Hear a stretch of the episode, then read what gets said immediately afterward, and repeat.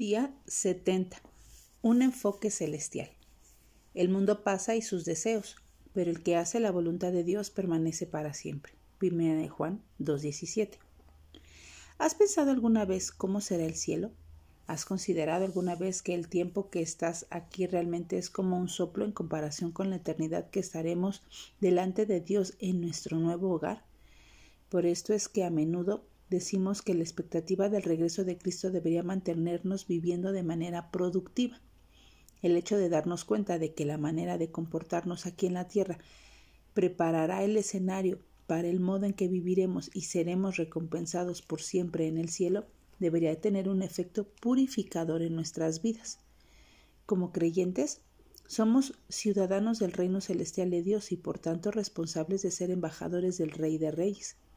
Si nos mantenemos enfocados en esta verdad, estaremos más comprometidos con actuar como el Señor desea que actuemos.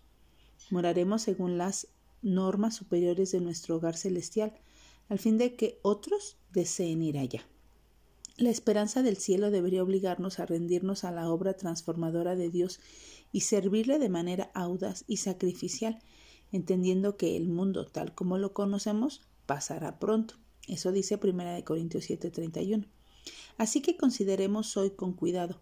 ¿Cumplimos aquí objetivos temporales o los propósitos celestiales y eternos del Señor?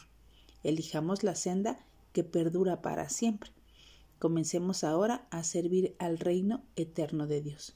Y que nuestra oración hoy sea, Jesús, ¿cómo quieres que te sirva? Muéstrame lo que debo hacer y yo, Señor, te obedeceré.